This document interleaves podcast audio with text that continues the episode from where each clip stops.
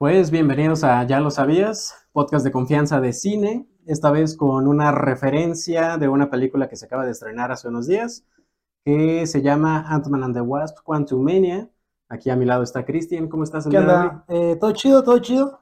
Un poco, eh, no sé, confundido por la película que vimos. Eh, un tanto decepcionado. Sí, diría yo. sí, la verdad, porque pues más adelante vamos a hablar, pero eh, el MCU nos había acostumbrado a que la tercera película siempre era como que un antes y un después para el héroe.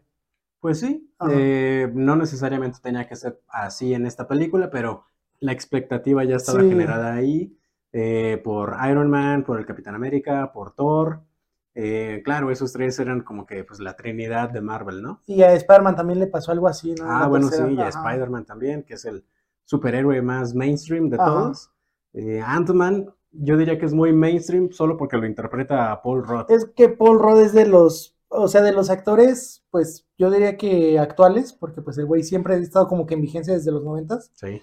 em, que es demasiado carismático, que hace que el personaje que haga te, te caiga bien. Sí, es, eh, pues nació en la comedia, creo. Sí. Eh, hace muchísimas comedias. eh, salió en alguna que otra película de Steve Carell, me acuerdo. Ajá. Virgen a los 40, ahí sale Paul Rudd. Salió en Friends, fue un personaje regular en las últimas temporadas, era el novio de Phoebe. Entonces, pues sí, tiene cosas interesantes y sin duda alguna le impregna toda su, su actitud o su carisma Sí. a, a Scott Lang. Y bueno, pues eh, hablando estrictamente sin spoilers de Ant-Man and the Wasp Quantumania, pues yo diría que fue una película promedio. Yo le puse tres estrellas, Sí, lo cual es ta- bastante promedio. Yo, yo, le, yo le di las tres y de hecho iba con la expectativa algo baja porque es que previa a la película estamos platicando. Sí, que había bajado bastante la calificación Sí. eh, de las críticas, sobre Ajá, todo. porque se había hecho la... Dos días antes se había hecho la alfombra roja. Ajá, el lunes se hizo la alfombra roja. Eh, aquí en México, por lo menos, se preestrenó el miércoles 15. Sí. Y bueno, se supone que la fecha de estreno original en Estados Unidos es el viernes eh, 17. Ujú. Creo que este episodio está saliendo unos días después, porque el viernes debía haber salido algo de las nominaciones al Oscar. Sí, ahorita, o sea, esta la hicimos porque pues es Marvel y pues ya tenemos ahí la expectativa de que algún día Disney nos patrocine. Sí. bastante difícil, ¿no? sí. Pero si no han visto la película aún de Ant-Man and the Wasp, eh, véanla, ¿por qué no? Claro, yo diría que vayan con las expectativas muy bajas. Eh, el MCU ya no es lo mismo desde hace varias, varias películas. Justo eh, algo que estaba viendo en la mañana es que esta fase anterior pues fueron muchas series, Ajá, muchas. ¿eh? muchas series, o sea, creo que nada más vimos como dos películas ese año, dos o tres, cuando empezaron a salir las series. No, creo que también salieron como tres películas. O sea, Ah, hubo demasiado Marvel en el 2021. Y estaba viendo que este año, 2023, nada más va a ser Secret Wars y la de Loki, Ajá. porque le van a dedicar más tiempo a la postproducción, ¿no? Para Y a, que final- cada, y a que cada serie tenga su propio impacto. Exacto, sí, porque va a pasar como con la de eh, Miss Marvel, que Ajá. un día se estrena y luego una semana después, ah, ya se acabó Miss Marvel, ve el final ahora en Disney Plus. Sí, ahora, y luego sale Boba Fett, y luego sale Hawkeye. Ajá, sí. Y Disney Plus tiene el catálogo, o tenía el catálogo demasiado, pues, atiborrado de producciones. Y por lo mismo, como, ah, ya fue todo lo que vimos, ok, vamos a dejar de suscribirnos. Exacto. Y le pegó mucho ahí, pues, los números a Disney. Sí, bueno, que estaba viendo que en realidad no es porque la gente en general se haya dejado de suscribir. Lo que pasa es que en China hubo algunas restricciones en cuanto a Disney Ah. Plus. Y pues varia- varios chinos tuvieron que desuscribirse más de a fuerza que de ganas de Chale. Disney Plus. Y fue por eso que perdieron tantas suscripciones. en- Sí, pues que el mercado asiático es el que puede definir si tu película va a ser la más vendida de la historia o no. Sí, sí, sí. Y pues bueno, eh, regresando a Quantumania, básicamente esta película se trata de introducir al gran villano de esta nueva saga, la Sí. saga del multiverso. Y además inaugura la fase 5 Sí. del MCU, que la verdad ya ni siquiera se siente que como que vaya por fases, tal cual. No, como- ya, yo siento que desde que vimos, eh, ¿cómo se llama? Spider-Man No Way Home, ha sido lo mismo, Ujú, poco a poco. Sí, Cada de- vez usan más multiverso, cada vez usan, así como poco a poco empezaron a usar las palabras gemas del infinito. Ajá, poquito, ¿no? Sí, Y luego aparte daban esos hints de Thanos en Ajá. la primera saga del infinito. Y aquí ya, aquí todo lo contrario, ¿no? En la primera película, o bueno, no es la primera película de la saga del multiverso, pero es como que ya tuvo un papel, sí. digamos, antagónico, Kang, el conquistador, que va a ser el gran villano de esta saga, eh, interpretado por el majestuoso Jonathan Majors. Eh, sin duda alguna es su año, ¿no? Porque va a ser el villano en Creed 3. Sí, y, y esta, o sea, ya, y bueno, pues ahí va a tener ahí apariciones en otras películas o series de Marvel también. De Marvel, pues sí, yo supongo. Sí. Eh, Jonathan Majors ya había tenido algún éxito en... Hay una serie de Lovecraft, creo, Lovecraft Country, Lovecraft Country, sí. ajá, en HBO, que la HBO. cancelaron, por cierto. Chale. Pero bueno, pues si, quiere- si quieren ver más de Jonathan Majors, ahí está. También Un- en Loki. Una película del año pasado que es de unos pilotos. Eh, no la. Eh, está, No está la buena, la vi por ahí de octubre, es de un piloto afrodescendiente en la Segunda Guerra Mundial, con Ah. todo el racismo que le tocaba en la Academia de la Fuerza Aérea. O sea, era, era Top Gun, pero más realista. Sí, sí, sí, digamos. que sí. Eh, bueno, eh, de esta película, la de Quantumania, la verdad, eh, yo había visto los comentarios unos días antes de ir al cine, eh, vi que eran bastantes negativos en cuanto a la crítica. Después me puse a investigar cuál era el crew de, de la película, quiénes hicieron esta película, y en realidad es que, pues, pues no, no, no es que tenga mal crew, yo creo que algo, algo no funcionó bien por ahí, que ya descubriremos después, pero de entrada, eh, los productores siempre está Kevin Feige, eh, en esta participa otro que se llama Stephen Broussard, que ya había participado en Ant-Man and the Wasp del 2018, Ah, ok. y además había producido Werewolf by Night con este Gael García Bernal, Sí, la que dirige este Michael Giacchino. ajá, de Michael Giacchino, fue el especial de Halloween el año pasado. El director es Peyton Reed, ha, ha dirigido también la 1 y la 2 de Sí. Ant-Man, como que en eso sí se ve constante el- el- la dirección de las películas. Además, Peyton Reed también ya trabaja chido con Disney porque lo contrataron para dos episodios de, de Mandalorian, Ah, eh, de la temporada 2, el episodio 2 y el 8, que es el de The Passenger, que es el que lleva Sí. a esta tipo rana, Ajá. no sé. sí, el de los, eh, el de las arañitas que El de las arañitas, ajá, sí. ajá. Y The Rescue, que es el último episodio de la temporada 8. Qué buen, qué Ajá. buen capítulo. de la temporada 2, perdón, episodio 8. Eh, sí, donde rescatan a, a Grogu. Luego, el guion de la película, que es de Jeff Loveness. Este cuate no me sonaba su nombre para nada, pero ha escrito varios episodios para Rick and Morty. No te voy a decir todos, pero en especial el más aclamado de toda la saga de Rick and Morty. El que ganó, el de Evil Morty o el que ganó el... No, el que ganó el premio a lo mejor, no sé Ah, qué, The sí. Bat of Acid Episode. Sí, ah, ese está muy bueno, de la vida perfecta de Morty. Sí. Y que luego Jerry confunde el control. Eh, sí, sí, sí, Ah, exactamente. sí. The Bat of Acid. Eh, que de hecho tiene que ver con algunas cosas multiversales, Sí, ¿no? Más sí, o de menos. hecho. Entonces, pues Jeff Loveness trae buena escritura para escribir en Rick and Morty. Aparte, para escribir a los personajes secundarios, güey. Ajá, Sí parecía, toda- sí parecía. toda la población. del, del reino cuántico parecía eh, cualquier ida de Rick and Morty a algún casino intergaláctico. Sí, más o Sí. menos. Eh, se compara mucho con Star Wars y también con todas estas cosas de Rick and Morty. Ajá. Y de hecho, Jeff Loveness ya es el encargado como tal de escribir el guion para Avengers The Kang Dynasty, Mm. este multievento que va a haber en el 2025. Sí, porque vi que el director, no sé si de esa o de la otra de Secret Invasion, no. Secret Wars, perdón, va a ser el director de Shang-Chi. O sea, él ya confirmaron que él va a dirigir la película de los Vengadores, pero no sé si va a ser Vengadores, eh, ¿qué es? 5 y 6, ¿no? Estas próximas dos. Eh, fue Avengers, Age of Ultron, Infinity War, Endgame. Ah, pues sí, sigue las 5 Ajá. y 6. pues sí, The Kang Dynasty va a ser escrita por Jeff Loveness, lo cual me hace sentido si es el cuate al que le encargaron introducir a Kang. Entonces tiene bastante sentido. La música, que hasta eso pues no destaca tanto, es de No. Christoph Beck. Ya había trabajado en Ant-Man 1 y 2 y también en varias series, WandaVision, Hawkeye. Entonces, creo que su trabajo anterior, sobre todo en WandaVision y en Hawkeye, había estado chido. De aquí no me suena nada de la música de Ant-Man, no hay ningún tema No, memorable. no, de hecho, o sea, está padre porque nada más te mete en el mood de que estás en el reino cuántico, pero hasta ahí no se te queda algo como... No, ni siquiera, tú logras identificar el, el tema de Ant-Man. Sí, güey. Sí, yo no. Sí, Yo sí, no, no. eh, más porque es la fórmula de todos los temas buenos es mete unos violines bien potentes Ajá. Y luego dale, ¿cómo se llama? Percu o sea, es una técnica muy John Williams de hacer temas memorables. Mm, No, pues al chile no me acuerdo de. Me acuerdo del de Iron Man, del de Capitán América, obviamente. De Thor no hay uno como tal. No, creo. no, de hecho, el de Thor ha ido evolucionando y desde Ragnarok como que tratan de darle ese... Sí, ya cuando lo agarra Ajá. Taika Waititi ya es completamente otra cosa.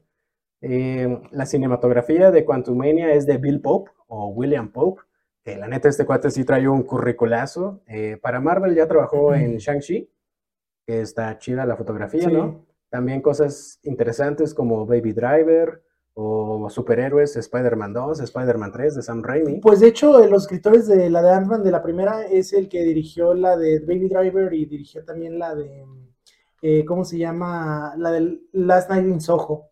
Ah, ok, Ajá, ok, ok. sí. No me suena el nombre de ese cuate. Ahorita pero- lo busco, pero de sí. hecho, han ido variando los, eh, los... Espera, ¿dijiste el director de la primera de Ant-Man? No, el director siempre ha sido el mismo, Peyton Reed. Perdón, el escritor. El escritor. Ajá. Ah, ok, ok. Sí, sí. Eh, y Bill Pope, además, es conocidísimo porque es el fotógrafo de toda la trilogía de, de Matrix. Matrix 1 del 99 y luego la 2 y la 3 que son del 2003. Entonces, la fotografía, pues hasta eso no sé si esté tan interesante porque como todo es CGI, la Eh, verdad a mí me cuesta trabajo. Es, este, es Edgar Wright, el que escribió Ah, la de. Edgar. Wright, sí, y sí, pues sí. Scott Pilgrim, Baby Driver, Ah, Last Night in. Soho, ese compa. Ajá, sí, sí, sí, Edgar Wright, tienes toda la razón. La edición de Quantum Mania es de Adam Gerstel y Laura Jennings. Tienen bastantes cosas de Disney, de Mandalorian, El Rey León, live action, entre comillas, y Maleficent, ¿no? Muchas cosas locales. El diseño de producción, que es algo que me llamó la atención porque había visto que la comparaban mucho con Star Wars, y pues tienen toda la razón Sí. porque Will H. Tai, o Will Hatai, no sé cómo se pronuncie, había sido ya artista conceptual para Star Wars 7, Rogue One y Solo. Es lo que te iba a decir, porque antes era como que más. El diseño de producción que usa, usó al menos la- la- el episodio 4 era muy western. Sí, sí, sí. El cómo ibas a inter- interpretar a los, a los extraterrestres, cómo ibas a interpretar. Y ya en la 7 le empiezan a poner sabor, ¿no? A todos los aliens. Eh, pues es que ya es la entrada del CGI. ¿no? Yo Sí. supongo que tienes que ser alguien bastante, bastante cañón para diseñar la producción en CGI. Sí, Pero eh, aquí lo importante, este Will Hatai es la primera vez que hace diseño de producción como tal. Todo esto de Star Wars solo hacía los conceptos, Pues, o sea, era el que dibujaba nada más, básicamente. Bueno, dibujar está difícil. sí. No, hacer los storyboards. Por ejemplo, vi los storyboards del episodio 9 y se me antoja más ver esa película que que la, ajá, porque tenía escenas, por ejemplo, eh, Artudito moría en esa Oh, peli, el halcón milenario se destruía, este, ¿cómo se llama? El general Hawksway se supone que tenía por alguna razón sables de luz que había ido coleccionando y se hacía un harakiri, güey, antes de que lo capturaran. La rebelión se veía usando maquinaria y equipo como de la República, güey. O sea, pero era, era, muy caótico. Era como quemar naves ya de todo la Sí. saga Skywalker, ¿no? Sí, ajá, pero pues acá dijeron como, no, vamos a hacerla más family friendly. Sí, pues eh, es Disney, ¿no? Sí. Y pues ya nada más para cerrar el cast, eh, pues sigue siendo el mismo básicamente, Paul Rudd como Scott Lang, Ant-Man, Evangeline Lilly como Hope Van Dyne, Wasp, Jonathan Majors, Kang, eh, Michelle Pfeiffer y Michael Douglas. Eh, aquí entra también Bill Murray, ¿no? Me sorprende que eh, actores de tanto peso como Michelle Pfeiffer, Michael Y Douglas se presten a Bill esto, Murray güey. se presten a esto.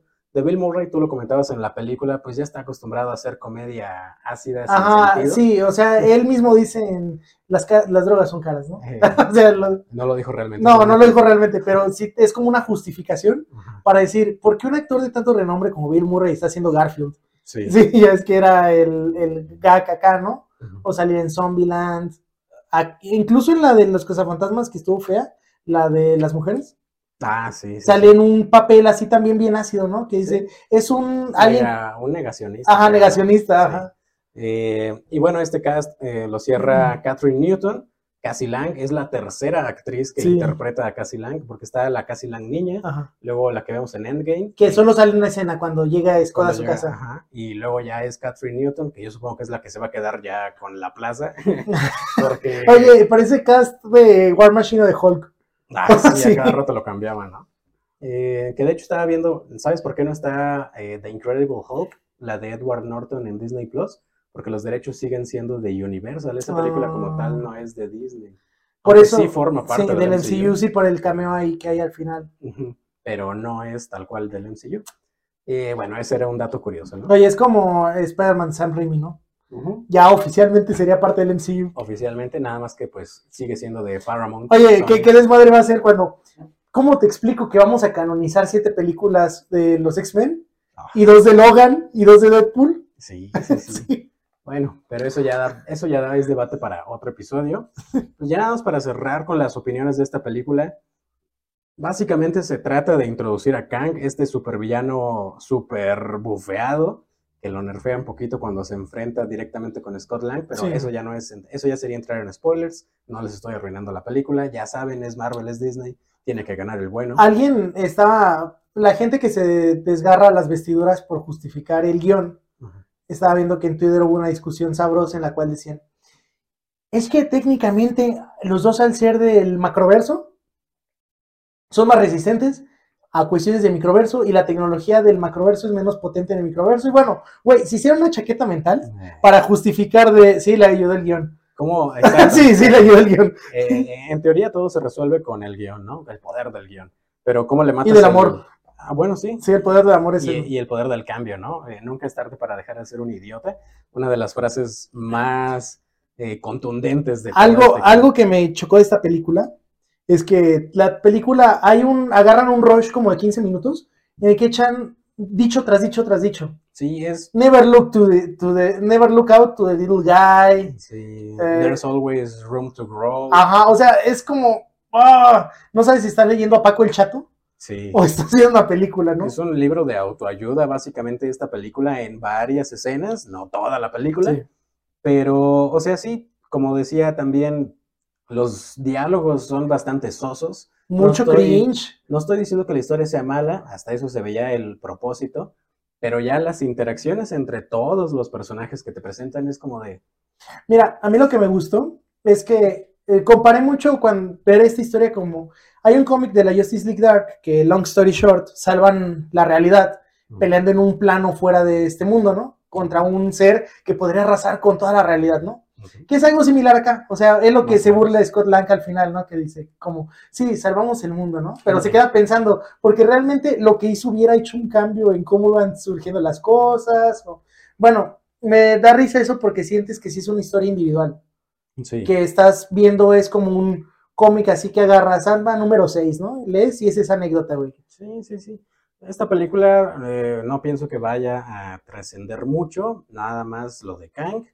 Eh, alguna referencia en The Kang Dynasty, de seguro va a decir Scott Lang ahí, ah, yo una vez lo enfrenté. Sí, Eh. sí, no, o, o va a decir, oigan chicos, se me olvidó re- eh, mencionarles algo ligeramente importante. Ay, sí, Sí, ¿no? ajá. como Michelle Pfeiffer en esta película. Sí, no, eso, eso se me hizo tan, bueno, no sé. Sí. Hubo otras formas de haber introducido Kang y el reino cuántico, más, más disimuladas. Que, algo que te iba a comentar, güey, estaba viendo que el libro de Scott Lang sí lo van a vender. Ojalá, ojalá. Eh, ya sí, lo anunció este Paul Rudd, estaba viendo en un post de Instagram, ajá. que dice, el libro que están viendo aquí se va, va a salir a la venta. Y creo que el podcast también iba a Ah, salir, qué ¿no? Al chido, que hacen sí. referencia en Hawkeye. Ajá. Eh, pues sí, básicamente es una película palomera para ver con los niños, con la familia. A los niños les va a encantar. Sí. Eh, visualmente es como ver Star Wars. Está bien hecha. No creo que le critiquen tanto los efectos. No, de hecho es algo muy, muy bueno que cuidaron, como dijeron, ¿cómo queremos hacerles ver a estas personas? Es, uno, es un proyecto importante para esta fase. Ah, sí, el CGI no se tiene que ver tan culero. Pues sí, por lo menos están mejorando en eso. Sí. Y pues ya nada más, por si no han visto la película, tiene dos escenas postcréditos. ¿Valen la pena o no? La- eso ya será. La primera sí es una escena postcrédito, la segunda es un adelanto de algo que va a venir. Sí. Y, y bueno, pues básicamente eso es todo por este especial de Marvel. Eh, tres estrellitas es un 6, o sea, no reprobó. Sí. Y pues algo más que quieras comentar, No, pues vayan al cine. vayan al cine. No entre tanta gente, pero vayan al cine. Oh, sí, ayer. Pero bueno, eh, nos vemos el viernes con algo más de los Óscares, Sí, probablemente Elvis. probablemente Elvis. Sí, ahí, bueno, ya después de Elvis no sabemos qué vamos a hacer, ¿no? De las pelis. Porque está muy cañón ver las que siguen. porque no se han estrenado en México. Pero bueno, eso ya es para otro show. Eh, nos vemos en... Ya lo sabías. はい。